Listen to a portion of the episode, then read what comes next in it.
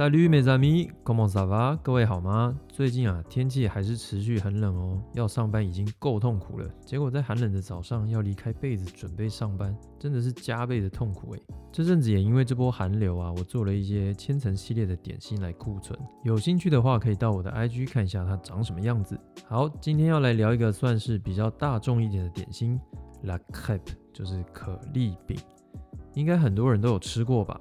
不过，如果你第一次到法国吃可丽饼的时候，可能会很惊讶的想说：“啊，就这样？”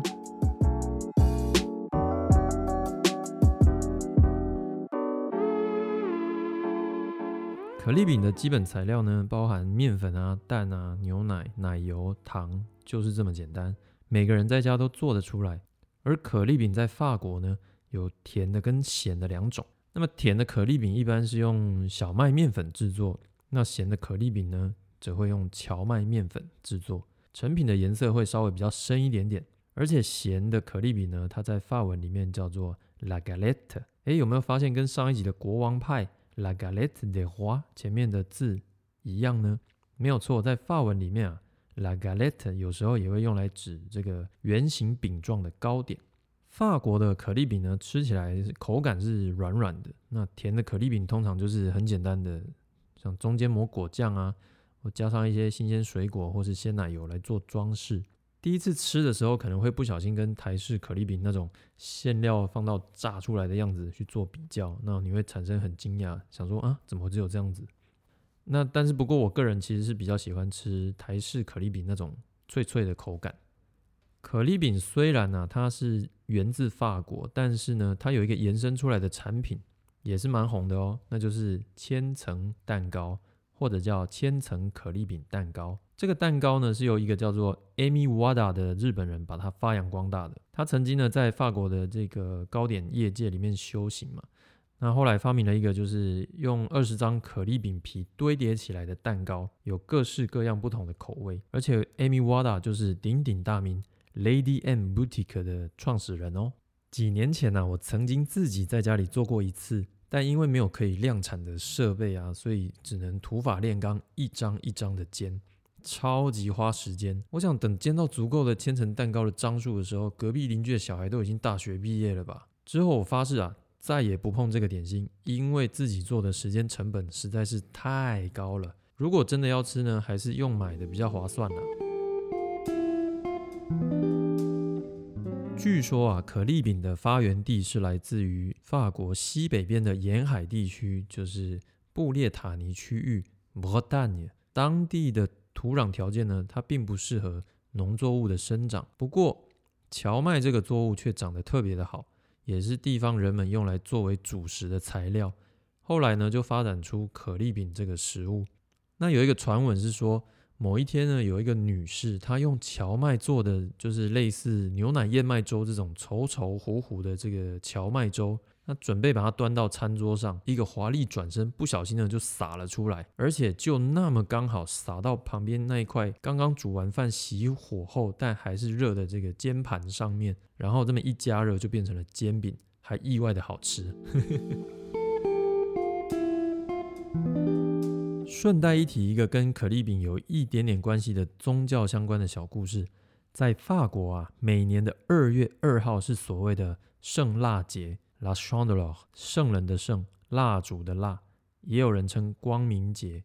传统上在当天呢会吃可丽饼，因为可丽饼呢，它这个圆圆的形状，而且呢都会煎的这个金黄恰恰的颜色，这象征呢冬天的黑暗就要过去，而春天的太阳呢就要来照亮大地啦。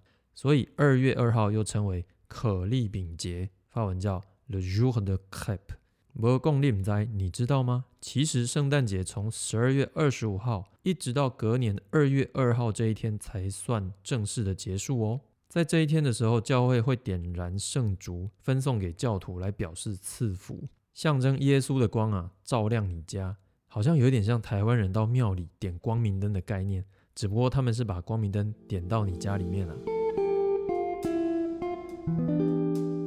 因为啊，在做可丽饼的时候需要翻面一次，所以在这一天制作可丽饼的时候，有一个小小类似招好运的活动可以玩，就是你其中一只手呢握着一枚硬币，然后许愿，而另一只手呢拿着锅子，把准备翻面的可丽饼呢向上抛起翻面。如果你可以顺利完整的翻面落到锅子里面的话呢，你的愿望就可以实现哦。吃可丽饼的时候呢，通常会搭配苹果酒 （Le c i d r。当时我旅行到法国布列塔尼区域的呼旺，也就是卢王的时候啊，想说都到了可丽饼的故乡了，那就找间店来朝圣体验一下。一边走在街上，一边用 Google 寻找附近的这个可丽饼专卖店。走进店里，我点了一个甜的，一个咸的，而且啊，我刻意挑法文看不懂的那一项，想说跳出舒适圈，小小的冒险一下。后来甜口味来的呢是这个覆盆子，算是安全的，吃的很开心。而咸口味的啊，端上来的时候，我内心就觉得，哎，好像不太妙。中间放的那个料看起来一块一块的，而且有一圈一圈的形状。然后我就吃了一口，差点吐出来，腥味超重。我立马就拿出手机用 Google 来翻译一下，一查原来那个是短等桃啊，就是大肠头。其实我个人是非常可以吃内脏类食物的人，而且算是蛮喜欢的。但这个味道我真的无法。不过听说那个地区的人就盖基比耶内很喜欢这个味道，因为我不想浪费食物跟钱，所以我就勉强的把它吃完。而我刚进到这间店里面在点餐的时候啊，隔壁桌有一对客人。他们看我只点了可丽饼，就热心的跟我说了一串法文。虽然我会说一点法文，但听对我来说还是蛮吃力的。不过我从肢体动作大概猜得到，他们建议我要点某一种饮料。我当时就拿着菜单，这个用英文问对方说：“哎，请问你是指哪一种饮料啊？”后来对方也用简单的英文回答我说：“这间店自己酿的苹果酒很有名，记得要点一杯喝喝看。”那根据我模糊的印象啊，那间店的苹果酒一杯。两百 CC 左右，要三百六十元台币的样子。当下觉得有点下不了手，我就没点。但是服务生呢，他却还是端了一杯过来。我怕他是送错，赶紧就说：“哎，我没有点这个哦，谁把面呢？”然后服务生用法文噼里啪啦讲了几句我听不懂的话，然后再指了一下隔壁桌，我就明白啊，原来被请了一杯苹果酒啊。可丽饼虽然算是大众点心，但是在早期啊，皇室贵族要想吃可丽饼的话，当然要想办法提升这道甜点的这个价值感跟华丽的程度嘛，才能符合皇室贵族的这个身份地位。台湾目前少数餐厅或者咖啡餐酒馆呢，应该还看得到这道升级版的可丽饼甜点，叫做橙香火焰薄饼，发文叫 La Crêpe Suzette Flambe。通常会在客人的桌边制作，而且带有一点点表演的性质，也算是一道十八禁大人才能吃的甜点。基本上，服务生会在桌边开始准备可丽饼的酱汁，内容大概有这个橙皮啊、橙汁、糖啊，跟一个很重要的关键灵魂材料，就是法国的甘曼怡橙酒 （Grand Marnier）。它是一种以法国干邑地区的这个白兰地为基底下去做的橙酒。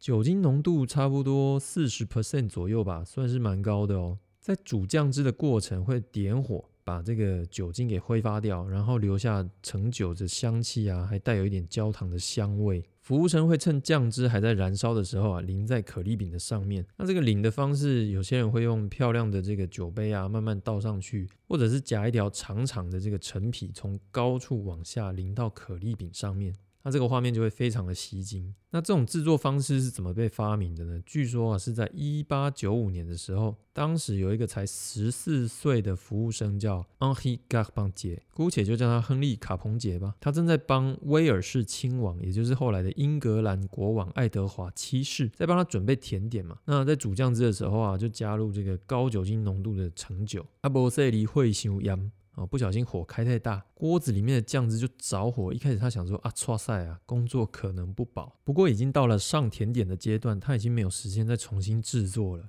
所以硬着头皮尝了一口酱汁，没想到，诶，意外的好吃诶。那这个威尔士亲王吃了之后也感到很惊艳啊，就问服务生说：“诶，这个叫什么甜点啊？怎么那么好吃，那么有层次啊？”服务生当然就不可能说阿波拉，这就是不小心做有点失误的酱汁淋到可丽饼上面这样，不可能这样讲嘛。他为了讨好这个亲王，灵机一动就回他说：“诶，这个甜点叫做可丽饼王子，La c a p e Princess）。”当时同桌呢，因为有一个女性友人啊，那这个亲王呢也很机灵的回服务生说。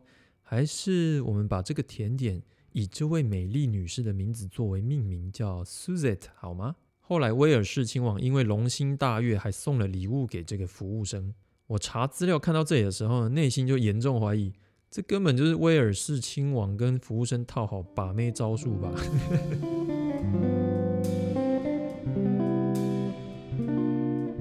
我想起很多年前去过一间在台中大荣东街的西餐厅，叫天母圣心食堂。对，虽然叫天母，但它开在台中。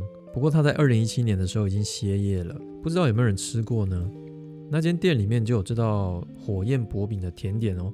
当时我对法国饮食一点也不了解，没想到那么多年之后，我开始接触这个法国的饮食文化，又重新的把过去这些记忆连接起来，这也让我觉得很有趣，你知道吗？当你回过头看看过去发生在自己身上的这一切，你就会发现生命中好像有一些巧合跟关联。那这些巧合跟关联，在后来你人生的某一个时间点，可能会被用某种方式给串联起来，不觉得很神奇吗？C'est drôle.。